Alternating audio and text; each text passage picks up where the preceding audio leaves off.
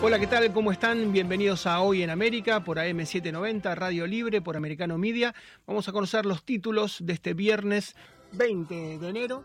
Estamos en el fin de la semana y vamos a hablar, por supuesto, de la presencia del presidente, o por lo menos quien está a cargo de la presidencia de Venezuela, Nicolás Maduro. Va a una cumbre de la CELAC de esta suerte de OEA bolivariana o de izquierda, ¿no? que se ha armado para no tener que ir a la Organización de Estados Americanos, bueno, han creado la CELAC, que la preside Alberto Fernández, el presidente de Argentina. Lo cierto es que si concurre a Buenos Aires la próxima semana, el martes 24 de enero, podría ser detenido, porque todavía pesa sobre Nicolás Maduro, una recompensa de 15 millones de dólares para detenerlos. E Interpol podría detenerlos. Él estuvo el año pasado en la COP, esta cumbre ecologista en Egipto, se reunió con Macron, con el presidente de Francia, se reunió con John Kerry, con este designado embajador de Estados Unidos para las cuestiones climáticas y pensó que todo estaba normal y trataba de dar esa imagen de normalidad, como que Venezuela ya es aceptada.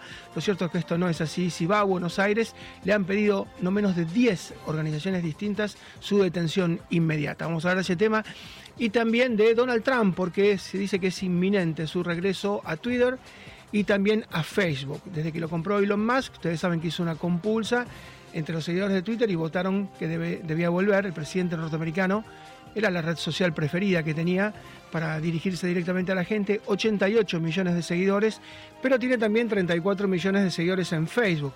Hay algo que se llama la agenda setting, fijar la agenda. La agenda generalmente la fijan los medios, pero con esta cantidad de seguidores, Donald Trump podía fijar su propia agenda, 88 millones en Twitter, 34 millones en Facebook, ahora en la red social Truth tiene 5 millones. Bueno, es inminente su vuelta y después de dos años, por supuesto que hay una gran expectativa para ver qué dice Trump, que solía tuitear a las 2, 3, 4 de la mañana y alterar a los medios, porque cuando salían los diarios impresos ya todos estaban hablando de Trump y no de la portada de los grandes diarios norteamericanos. Vamos a hablar también, en tercer término, de lo que está pasando con las madres rusas que migran masivamente, en muchos casos lo hacen a Latinoamérica, particularmente muchas, miles, el año pasado, 2022, a Buenos Aires, porque quieren un pasaporte que no sea ruso. ¿Qué pasa? Si el chico nace en Rusia, puede estar dentro de 18, 20, 21 años, sujeto a una leva a ir al servicio militar obligatorio que es muy peligroso y tal vez puede terminar en una guerra futura. Entonces, bueno, buscan que no tenga la ciudadanía rusa, que tenga, en este caso, el pasaporte argentino les permite ir a Europa, a muchos países, a 170 países, bueno, masivamente están emigrando. Muchos son nómades digitales y trabajan a distancia. Y finalmente, vamos a hablar también de las remakes, porque se viene una de las remakes más esperadas. Hubo que esperar 30 y pico de años para una remake de Ghost. Ghost la hizo en su momento Patrick Swayze con Demi Moore, ¿no? Eh, fue una película muy conmocionante que él vuelve después de muerto a la Tierra para seguir enamorado de Demi Moore. Bueno, se está preparando la remake y vamos a hablar de las más exitosas y de las no tan exitosas, porque a veces segundas partes fueron buenas, pero a veces las segundas partes son olvidables y, desdibujan la original. Ustedes me confirman, eh, ¿quién tenemos? Vamos a hablar con el doctor Guillermo Abogado, que es un prestigioso abogado argentino, para saber qué van a interponer, qué recurso van a interponer para saber qué, va a ocurrir con Nicolás Maduro, que el próximo martes estaría presente en Buenos Aires en la reunión de la CELAC. Y bueno, son muchos los que no quieren que semejante visita se produzca. Doctor, ¿cómo le va? Buen día. Buen día, ¿cómo está usted? Gracias por invitarme. Bueno, ¿y qué están planteando, doctor, para que no llegue Maduro a esta reunión de la CELAC? Eh, va a ser imposible pararlo. Eh, fíjese que la situación de Maduro es muy distinta de la de Daniel Ortega, el criminal dictador de Nicaragua. Daniel Ortega tiene una orden de captura internacional. Por eso no sale del país. Si atravesara cualquier aeropuerto, podría ser detenido. No es el caso de Maduro. Maduro puede venir a Argentina y tener protección diplomática porque no hay ningún requerimiento de detención internacional en su contra. Sí, Lamentablemente es así. Vimos que el año pasado fue a la COP, a esta reunión ecologista, a esta cumbre que se hizo en Egipto, que realmente parecía un chiste, porque si hay un país que está depredando el medio ambiente, está destrozando el Amazonas, está haciendo realmente un ecocidio en el arco minero, que PDVSA es una de las peores empresas, las más contaminantes del mundo, pero él fue a pavonearse a Egipto, se reunió con Emmanuel Macron, con el presidente de Francia, se reunió con John Kerry, con el encargado de las cuestiones ecológicas del gobierno demócrata de Estados Unidos, o sea, él puede salir y después trata de dar esa imagen hacia Venezuela, como que todo está normal con Venezuela Eh, la situación de Venezuela, la situación internacional de Venezuela ha mejorado sensiblemente a partir de la guerra de la invasión rusa a Ucrania, porque la invasión produjo un desbarajuste tal en los mercados de energía que Estados Unidos se vio obligado a aliviar algunas de las medidas contra Venezuela y permitirle a compañías americanas exportar, eh, explorar y exportar petróleo venezolano.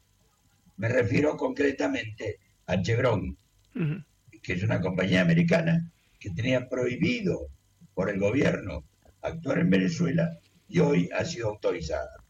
Esto ah. mejora de algún modo la situación internacional de Maduro, que a su vez eh, dentro de Venezuela ha conseguido atomizar a la oposición, hacerse de los partidos de oposición que han quedado convertidos en meros sellos de goma y a través de una gestión muy complicada del presidente del exilio que estaba reconocido como presidente del exilio Guaidó, hoy esa presidencia está ejercida desde el exilio por tres mujeres diputadas del Parlamento venezolano en el exilio. Sí, pero ya sabe que ya les pidió la detención, ¿no? si pisan Venezuela, las detiene. Por suerte están exiliadas, unas están en España, otras en Estados Unidos, pero si ponen un pie en Venezuela, las va a detener. Sí, claro. Lo mismo que está haciendo Evo Morales con su con Luis Arce Catacora de presidente en Bolivia. Está deteniendo la oposición, está eh, persiguiendo a, la, a todos los organismos de derechos humanos reales y transformando a Bolivia en un aquelarre del socialismo del siglo XXI. Y ahora también aprovecha para meterse también en Perú, porque buena parte de los opositores que protestan en Perú están soliviantados, están de alguna manera financiados y apoyados por Evo Morales, claro. Sí, claro. Es que Evo Morales representa en Bolivia, en la región, una, un factor muy importante de la penetración castrochavista. Es más, se han detectado en el sur argentino, en los movimientos estos terroristas pseudo mapuches, presencia de peruanos, de Sendero Luminoso, presencia de colombianos, de la FARC y presencia de venezolanos. Así es. Eh, hay que estar atentos a la semana próxima, entonces va a ser muy difícil detenerlo a Nicolás Maduro Moros, pero bueno, ha transformado la cumbre, que de alguna manera era para acuerdos bilaterales, por ejemplo, entre Argentina y Brasil en materia gasífera. Había muchas cuestiones para tratar, pero con su protagonismo, con su ego y con su locura, ha logrado que solamente se abre de él y va a desnaturalizar una cumbre que tal vez hubiera podido tener algún sentido. Doctor, como siempre, un gran abrazo y muchas gracias. ¿eh? Les agradezco a ustedes. Un abrazo grande. Gracias, el doctor Guillermo Abogadro quien es un fuerte cuestionador, por supuesto, de los totalitarismos, de los autoritarismos, y es una presencia que realmente nadie quería. El caso de Daniel Ortega, ustedes saben que Daniel Ortega está acusado de violar, de abusar de su hijastra, de la hija de Rosario Murillo. Y Rosario Murillo, en lugar de creerle a su hija, que denuncia, tu esposo es un violador, es un abusador, eh, se queda con su esposo y ha roto la relación con su hija. Bueno, las denuncias contra Daniel Ortega, contra el líder, ex líder sandinista, son de cuestiones penales por cuestiones particulares, más todas las violaciones de los derechos humanos que ha hecho. Y lo que hacía Ortega y sigue haciendo en Nicaragua, que es meter preso a la gente de las ONG, directamente cierra las ONG y mete preso a sus titulares, y lo mismo hace también en con la Iglesia Católica, a quien muchos de sus referentes se está encarcelando. Bueno, eso está pasando ahora en Venezuela. Venezuela va a sacar una ley especial para las ONGs y después eh, de, de, esta ley lo que va a hacer es lo mismo que hace Ortega en Nicaragua, empezar a meter preso a toda oposición. Primero mete preso a los partidos políticos, a quienes pueden ser sus rivales. Siete de los rivales de Ortega terminaron presos para que no puedan ser presidenciables. Después va metiendo presos a los dirigentes políticos de segundo nivel. Después empieza a meter preso a la gente de la curia, que de alguna manera protesta. Después mete preso a las ONG y después no sé con quién va a seguir porque hay que ver, no va a quedar nadie. El que se da cuenta de alguna manera que pone, las barbas en remojo cuando ve las barbas del vecino que se la están cortando, que se la están afeitando y se escapa del país. Las tres continuadoras de Juan Guaidó, que deberían asumir la presidencia interina, se han escapado de Venezuela y por supuesto no ponen un pie porque van a terminar como Leopoldo López, años y años preso, o tal vez como Antonio Ledesma, Roberto Marrero y tantos líderes opositores. Hacemos una pausa muy breve, ya regresamos en un minuto.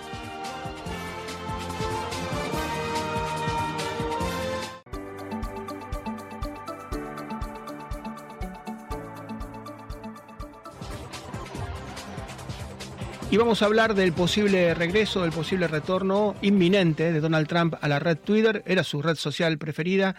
Llegó a tener más de 88 millones de seguidores que se los han repuesto.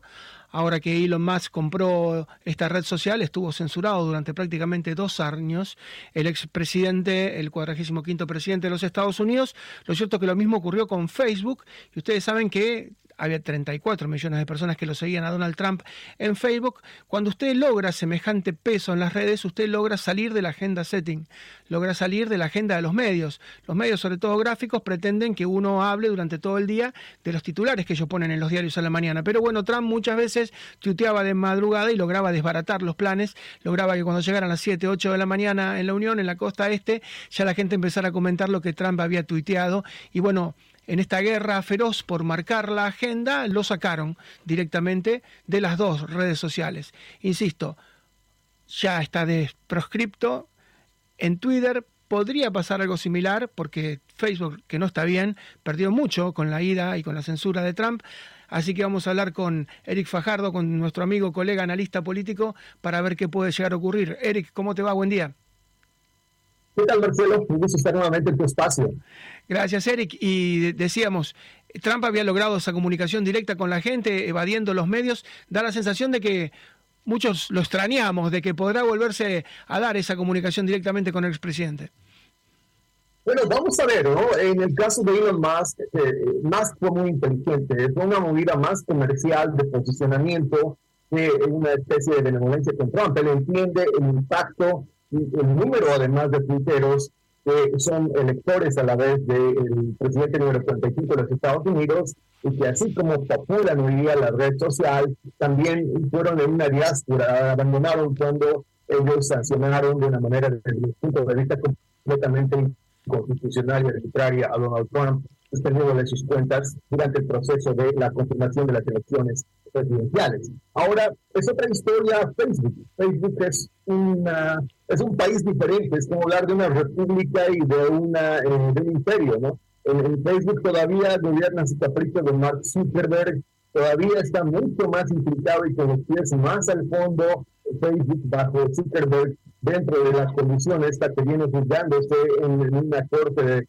eh, oeste, eh, de Louisiana y dentro de todo esto que se ha venido emitiendo los Twitter Files, así que no sabemos cómo él va a reaccionar ante lo que ya sí mismo eh, diputado en, en, temas de política le ha dicho que debería hacer. Eh, el, el, señor Craig, que es el diputado para las políticas de eh, Facebook, le ha advertido a, a, a Zuckerberg que debería tomar pronto la decisión sobre el destino de la cuenta del presidente Donald Trump. Claro, y vos sabés que cuando nace no Facebook, los hermanos en Boston que le piden a Mark Zuckerberg que arme esta red, dice, mira, la queremos solamente para Cambridge, para Oxford, para el MIT, para Harvard, para Columbia, bueno, para la elite de la elite, pero no queremos que entre el resto porque Internet era para todos y Mark Zuckerberg logra hacerlo, pero claro, la cancelación era del usuario de Zucker.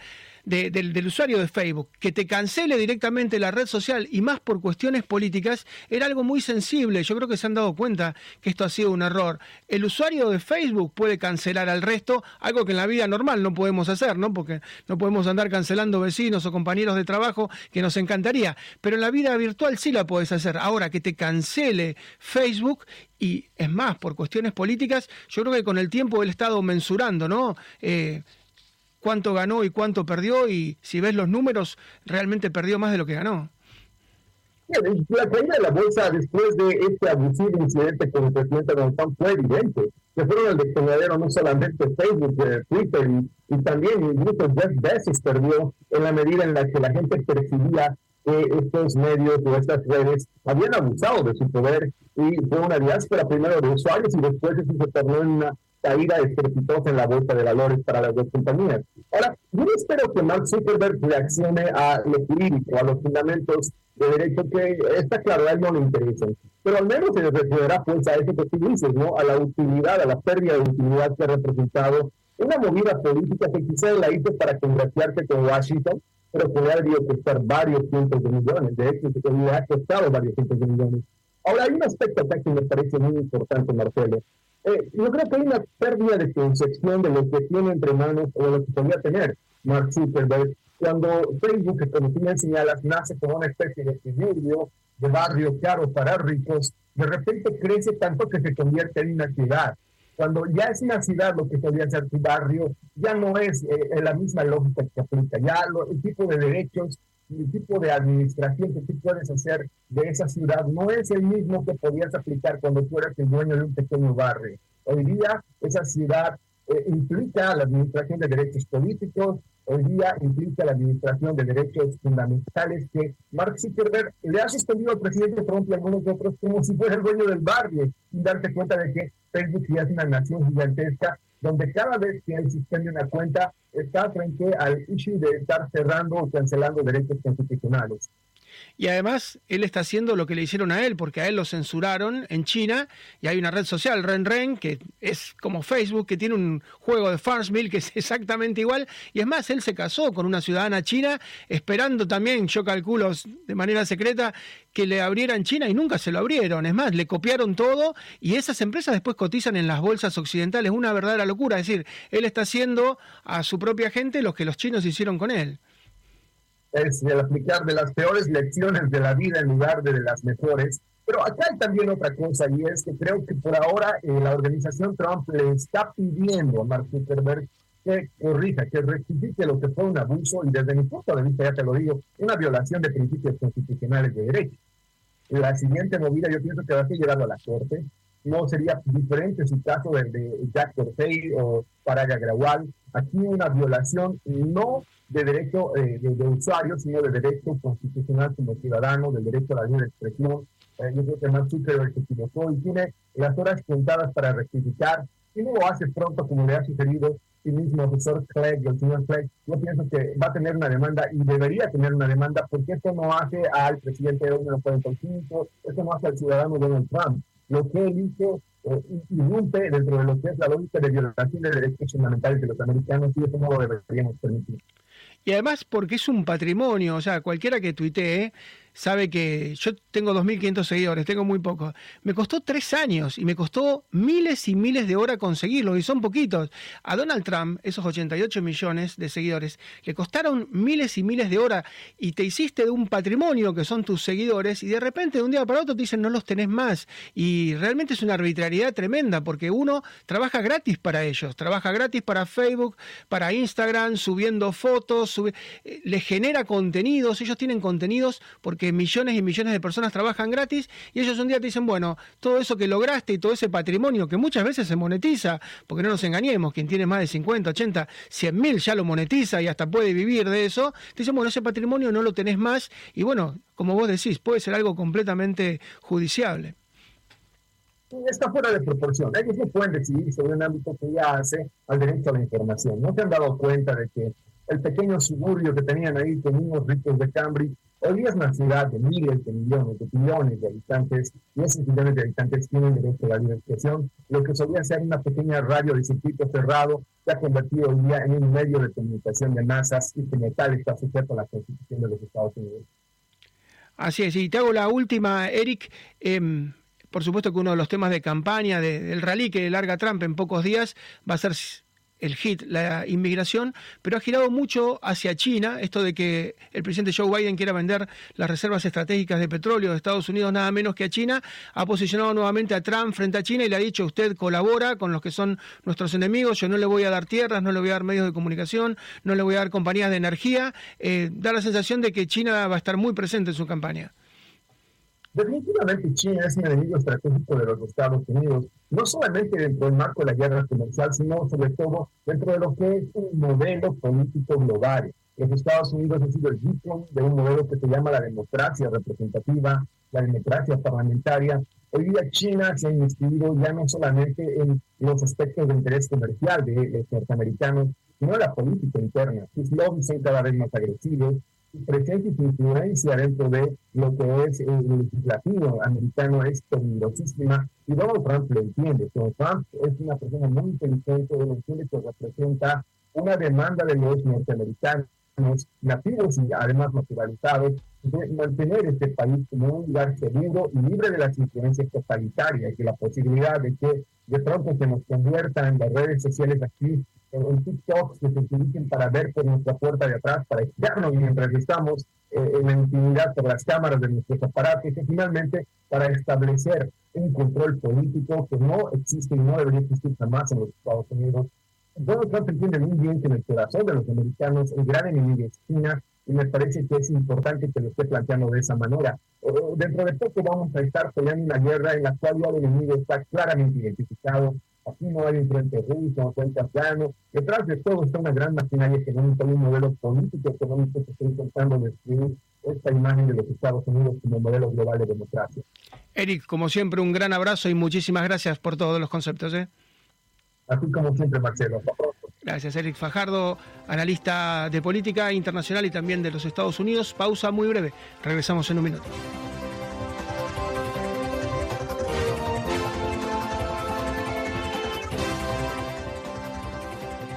Éxodo en Ucrania, lógico, por la invasión rusa, pero existe también un éxodo en Rusia. Ustedes saben que se dio la primera leva desde la Segunda Guerra Mundial por parte del presidente de la Federación Rusa, Vladimir Putin. Bueno, muchos jóvenes se fueron ante la inminencia de que tal vez sean reclamados por esta leva, pero también se están yendo muchas madres que prefieren que sus hijos no nazcan en las principales ciudades rusas porque dicen en algún momento pueden llegar a convocarlos para el servicio militar obligatorio o tal vez para alguna guerra del futuro. Lo cierto es que están naciendo muchos en Latinoamérica, particularmente muchos en Argentina, porque tiene una ley de migración que es muy laxa, que es muy flexible y después tiene un pasaporte que sirve para 170 países. Entonces el día de mañana podrían, por ejemplo, con el pasaporte argentino sus hijos ir tranquilamente a Europa. Esto está ocurriendo en hospitales públicos, también en nosocomios privados. Vamos a hablar con el doctor Guillermo Capulla, que es CEO directivo responsable de las relaciones institucionales del Sanatorio Finoquieto, que es una de las entidades médicas más prestigiosas de la capital argentina. Doctor, ¿cómo le va? ¿Qué tal, Marce? ¿Cómo estás? Un placer eh, verte nuevamente y gracias por esta comunicación. Y eh, vos este, claramente dijiste tema geopolítico, sí. Así es, y se está dando, ¿no? Usted ya está viendo porque pasa en los hospitales públicos, que es gratis, pero pasa también en los privados. Sí, mira, es un fenómeno que venimos observando desde hace un tiempo. Sobre todo en los últimos seis meses se ha incrementado muchísimo la cantidad de mujeres provenientes de Rusia, inclusive de Ucrania, que llegan aquí a la República Argentina. Si bien nosotros recibimos eh, gente de, Europa y de Estados Unidos por eh, lo que es el sanatorio con respecto a, la infraestructura, a la calidad de atención, eh, notamos que mujeres embarazadas llegan al sanatorio nuestro en un estado, digamos, de embarazo avanzado de 37, 38 semanas.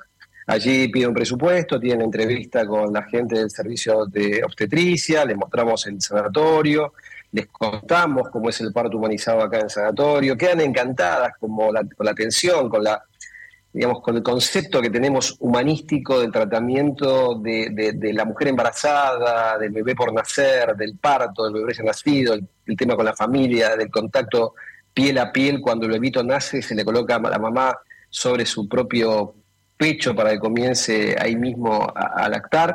Y todo eso se fue transmitiendo de boca en boca en mujeres eh, rusas eh, embarazadas y cada vez van llegando más. Pensemos que vos conocés el sanatorio, Marcelo, y llegan, hacemos más o menos 180 partos mensuales, y de los cuales este último mes de diciembre ya fueron casi 50 de mujeres rusas y sigue creciendo justamente por este tema, ¿no? por el tema de, la transmisión boca a boca y además por digamos, el beneficio por el sistema cambiario y principalmente por lo que te decía, tecnología, calidad de atención médica, eh, infraestructura que tenemos en el sanatorio y lo que, lo que más lo que más valoran las mujeres rusas es este, el trato humanizado que le damos pero no solamente con ella, no, obviamente, lo hacemos con, todo, con todos los pacientes, pero particularmente ellos vienen de un sistema que seguramente debe ser un poco más duro, no sé, no lo conozco, pero quedan fascinadas con el tratamiento que le damos y muchas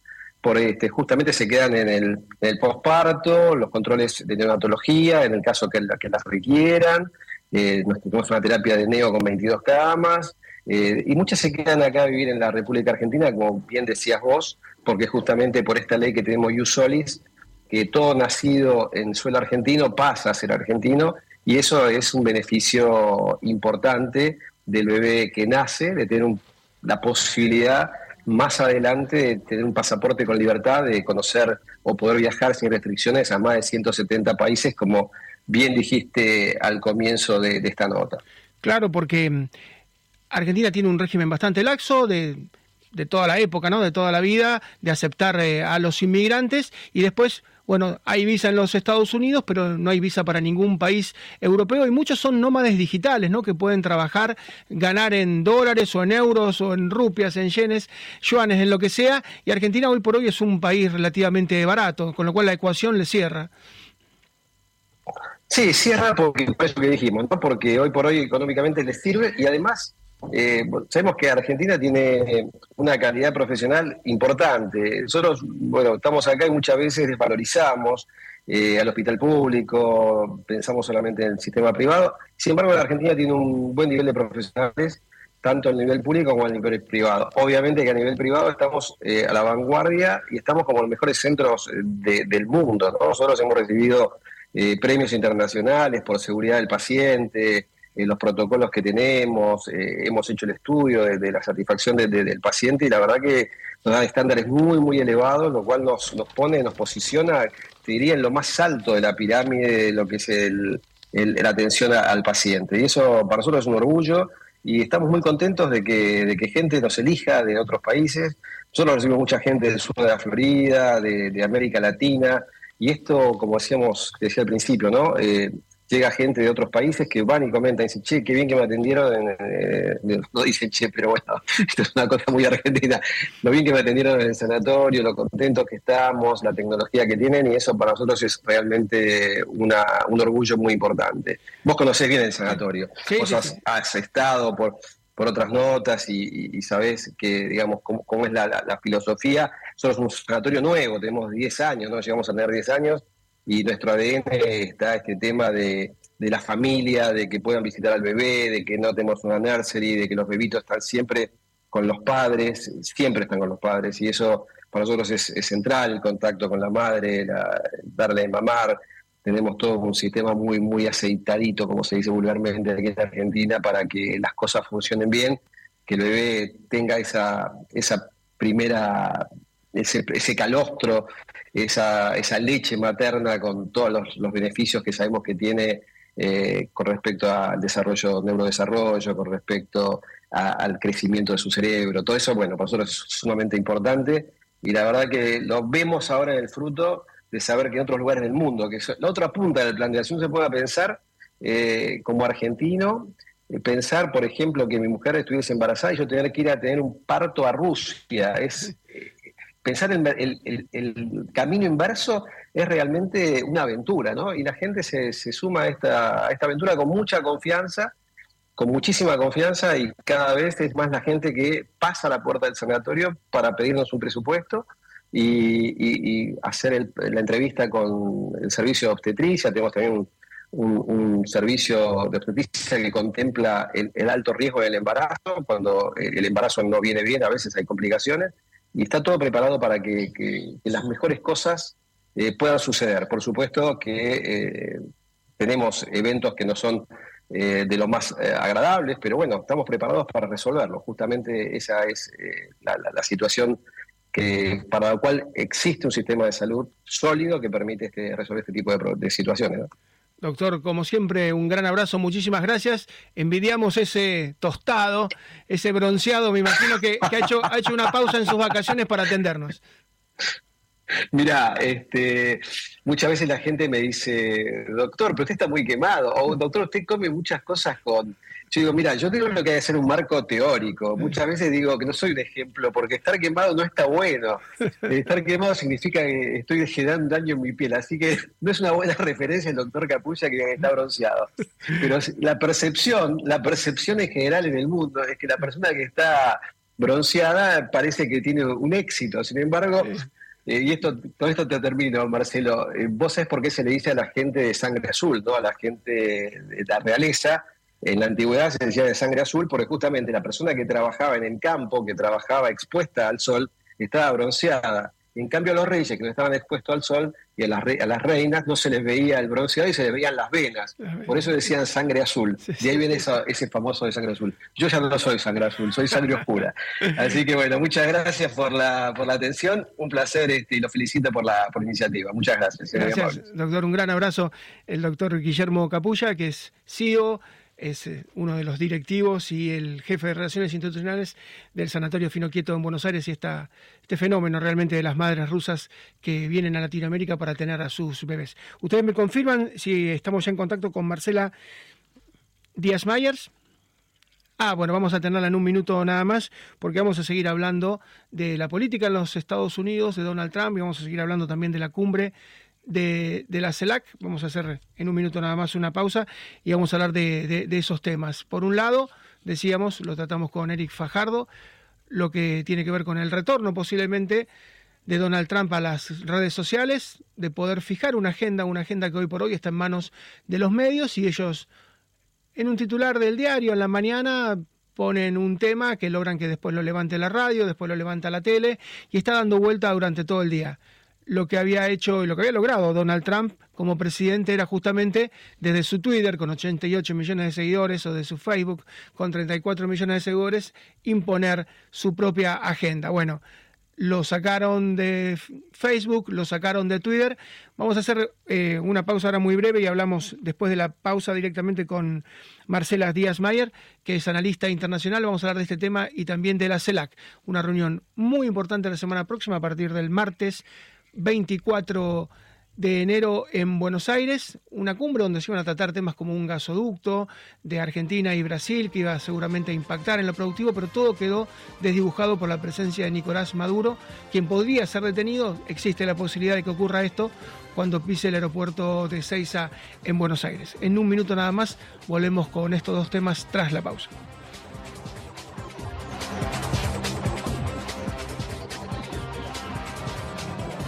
Está en Pensilvania, pero ella es de origen venezolano, para consultarla sobre esta presencia de Nicolás Maduro el martes próximo, 24 de enero, en Buenos Aires, en la cumbre de la CELAC. Ha revolucionado, ha trastocado toda esta cumbre, pero ella como venezolana y como analista seguramente tendrá una explicación. Hola Marcela, ¿cómo te va? Hola Marcela, no sé si nos estás escuchando. Marcelo, Marcelo, Sí, sí, te oigo, te oigo. ¿Cómo estás? Bien, bien. Decía que estás en Pensilvania, pero sos de origen venezolano y seguramente tenés una explicación por qué Maduro hace lo que hace, ¿no? Porque sabe que su presencia es disruptiva, que realmente va a generar una serie de problemas y sin embargo se quiere hacer presente a pesar de que hay un pedido de captura internacional y que corre cierto riesgo. Yo creo que yo creo que Maduro eh, mejor se cuida porque con 15 millones por su cabeza, eh, yo creo que eh, si yo fuera la piloto del avión lo estaría pensando tres veces, ¿no crees? Sí. es, es, yo creo que es, tiene ganas de, como de como decimos nosotros de agitar el avispero y tal vez yo no estoy segura de que él asista, Marcelo. ¿Tú crees que él va a asistir? Yo no estoy muy segura de que asista. Él, viste que el año pasado estuvo presente en la COP, en esta cumbre ecologista en Egipto y se reunió con Emmanuel Macron, con el presidente de Francia y con John Kerry, ¿no? con el representante del gobierno de Estados Unidos demócrata por las cuestiones ecológicas y él piensa que la cuestión se normalizó, pero acá dicen que la orden de Interpol está firme y que lo podrían detener. La, orden de Interpol está firme y, fue muy claro lo que el embajador eh, de los Estados Unidos eh, en, en Argentina eh, dijo, es, es, muy, es muy claro, no, ah, perdón, en las Naciones Unidas, él dijo muy claramente que, que que los países participantes deben oponerse a la presencia de Cuba, eh, Venezuela y Nicaragua. Y no solamente eso, que se deben oponer, sino que también los países participantes, los 33 países, el resto de los, los 30 países restantes deben, eh, deben estar muy claros en el mensaje que se le debe dar a esos tres países, Cuba, Nicaragua y Venezuela. Entonces, eh, la, la, la, expectativa es, bueno, ¿qué va a hacer el presidente Fernández? El presidente Fernández tiene que enfrentar su oposición interna, de la cual, la cual tiene tiene bastante y eh, yo no creo que los argentinos vayan a pasar esto eh, muy simplemente dejarlo pasar. Los argentinos, eh, los argentinos ah, quieren mucho su democracia, los argentinos son fuertes con una democracia fuerte. este presidente no va a ser el primero que va a traer a Maduro a, la Argentina. Yo no, yo, no estoy muy segura de cuáles van a ser las las consecuencias de todo lo que lo que está pasando, pero pero ah, yo pienso, yo, yo no estoy muy segura que Maduro vaya. Y te pregunto con respecto a, Maduro y al chavismo en general, ¿por qué hacen lo que hacen? Eh, no se dan cuenta, eh, buscan la política como confrontación, o sea, como que la confrontación es la única forma que tienen de hacer eh, política. ¿Por qué pensás que hacen lo que hacen? Porque van a desnaturalizar la cumbre. Pero es que, pero es que esto, claro, eh, Marcelo, esto, esto no es izquierdismo, el, el, eh, eh, es una dictadura en donde ellos están ganando, ganando cantidades de millones de dinero eh, y se están volviendo supremamente potentes y ricos. Ah, o sea, eso es, eso es, eso es, una, es, un, es un izquierdismo falso. Es, ah, es, e, ellos están engañando a la gente. La gente más rica de Venezuela está bajo el gobierno de Maduro, son los chavistas, y el resto de la gente se está muriendo de hambre. Entonces, ellos están haciendo eso porque, porque se eh, tienen mucho poder. El petróleo definitivamente les da muchísimo poder. Eh, es más, les da un poder para negociar con los Estados Unidos que han tratado de, de reabrir algunas de las refinerías. Entonces, lo, hacen porque, porque, porque tienen ah, poder adquisitivo y tienen un poder monetario grande y yo creo que, que, e, ellos saben perfectamente que eso lo pueden hacer. Así es, y han logrado que los narcos sobrinos, ¿no? Los sobrinos de la primera dama, de Silvia Flores, hayan sido desincriminados, estaban condenados a 12, 15 años de prisión y el presidente Joe Biden, nada menos que el titular de la Casa Blanca, accedió a sus pedidos y se los devolvió. Es algo muy difícil de entender. Ah, bueno, es que, es que, es que todos sabemos las políticas ah, muy débiles del presidente Biden. Ah, y, o sea, la, polémica de Biden es, es, un tema, es, es, un tema largo para tratar, Marcelo, pero em, yo creo que el, presidente, el presidente Biden, o sea, eso demuestra la, eh, la debilidad del gobierno estadounidense eh, en, en, asuntos internacionales. O sea, todos sabemos que, el presidente Biden es un presidente débil, es un presidente de poca armas tomar, es un presidente que no toma buenas decisiones, es un presidente que no tiene un gabinete eh, que, que, lo apoye y no tiene un gabinete que sea realmente bueno. O sea, desde el presidente para abajo, eh, la, la presidencia es un desastre. Así es. Marcela, un gran abrazo, muchísimas gracias y a tu disposición. ¿eh? Muchas gracias por todo. Listo, vamos a, vamos a, vamos a ver qué pasa, vamos a ver quién gana, Marcelo. Hacemos una, hacemos una polla a ver quién gana. Yo digo que no va, ¿tú qué dices? Yo digo que va a intentarlo porque le van a dar algún salvoconducto. Hay muchos negocios subterráneos que todavía existen entre Argentina y Venezuela. Al margen de las valijas de Antonini y Wilson, todavía quedaron muchos negocios en pie. Creo que van a hacer todo lo posible para que venga, pero nos comunicamos la semana que viene a ver quién, quién tiene razón. Perfecto, gracias. Un beso. Marcela Díaz Myers, que es analista internacional, que vive en Pensilvania, pero es de origen venezolano. ¿Ustedes me confirman eh, quién tenemos en línea? Ah, bueno, vamos a hacer una última nota, pero bueno, eh, la moneda está en el aire, ¿no? Muchos dicen, ¿para qué realmente exponerse? ¿Para qué correr el riesgo? Ustedes recuerdan en el año 1998, el expresidente de Chile, el exdictador, el general Pinochet, Augusto Pinochet Ugarte, pensó que, bueno, ya se había ido del poder nueve años antes, hubo un plebiscito muy importante en 1989 que dijo que Pinochet, que había entrado en un golpe en el 73, había estado gobernando 15, 16 años, em, no debía seguir en el poder, fue a Inglaterra, lo detuvieron y terminó, terminó preso en Inglaterra. Él pensó, él pensó que, que, no iba a ocurrir nada y finalmente ocurrió. Vamos a comunicarnos con Alejandra Molina en el final del programa. Alejandra, ¿cómo te va? ¿Cómo estás, Marcelo? Me da muchísimo gusto saludarte y a todo tu auditorio. Bien, Alejandra, estábamos hablando de esta cumbre de la CELAC y de Maduro, que se expone posiblemente a que lo detengan en Buenos Aires, ¿no? Sí, yo creo que bueno, que hay que irnos hacia atrás. Yo hice una cronología de los hechos porque hay que entender un poco eh, quizás la foto completa, ¿no? Desde agosto de 2022, la oposición se ha estado reuniendo en México con eh, funcionarios del gobierno venezolano, se reúnen en México precisamente para supuestamente negociar mejores condiciones para los venezolanos. Y eh, en ese sentido, pues en noviembre ya 2022 se firma un, convenio, digamos, un memorando de entendimiento entre el oficialismo y la oposición venezolana, precisamente para eh, descongelar todos esos activos venezolanos o del gobierno venezolano, del Estado venezolano, que están eh, en distintos lugares, en distintos países a nivel internacional, supuestamente para invertirlos en programas sociales. Ahora bien, en diciembre se da esta disolución del interinato de Juan Guaidó y quiero recordarle a todo el auditorio, el Juan Guaidó asume la presidencia de Venezuela por el artículo 255 que estipula de la Constitución de la Carta Magna de Venezuela que estipula que cuando hay ausencia de, poder de la máxima magistratura del Estado, que es la presidencia, cuando se genera un vacío, tiene que asumir el presidente de la Asamblea Nacional electa.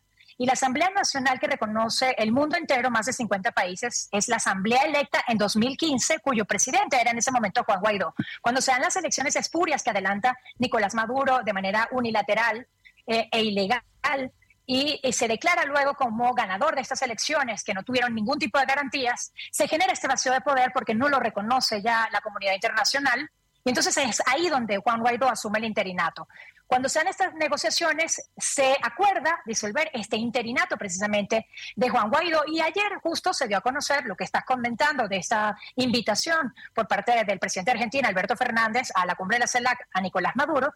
Y el Departamento de Estado dice, pues continúa esta recompensa sobre Nicolás Maduro de 15 millones de dólares. Y para que se den una idea, el hijo del Chapo Guzmán pesa sobre eh, su captura 5 millones de dólares, es decir, la tercera parte de lo que están pidiendo por Nicolás Maduro. Entonces se da una cantidad de, eventos, se suscitan una cantidad de eventos, entre ellos el 6 de enero, cuando Brian Nichols, que es el subsecretario de Estado para el hemisferio occidental, dice, estamos dispuestos, eh, dispuestos a tener relaciones, restablecer relaciones diplomáticas con Venezuela, siempre y cuando veamos un progreso hacia las elecciones de 2024 y eh, pues haya libertades, ¿no? Así es. Un, progreso, que se perdón que, progreso, sí, perdón que te hemos llamado muy tarde y se nos hizo la hora, te pido mil disculpas y, nos volvemos a comunicar si querés lunes o martes, pero perdón, te hemos llamado muy tarde y tenemos que entregar. No te preocupes. Bueno, un beso muy grande, Ale, muy, muy grande. Un beso. Un beso. Alejandra... Que tengan excelente día y platicamos la semana que viene. Gracias, Alejandra Molina, que es una excelente, una brillante analista internacional.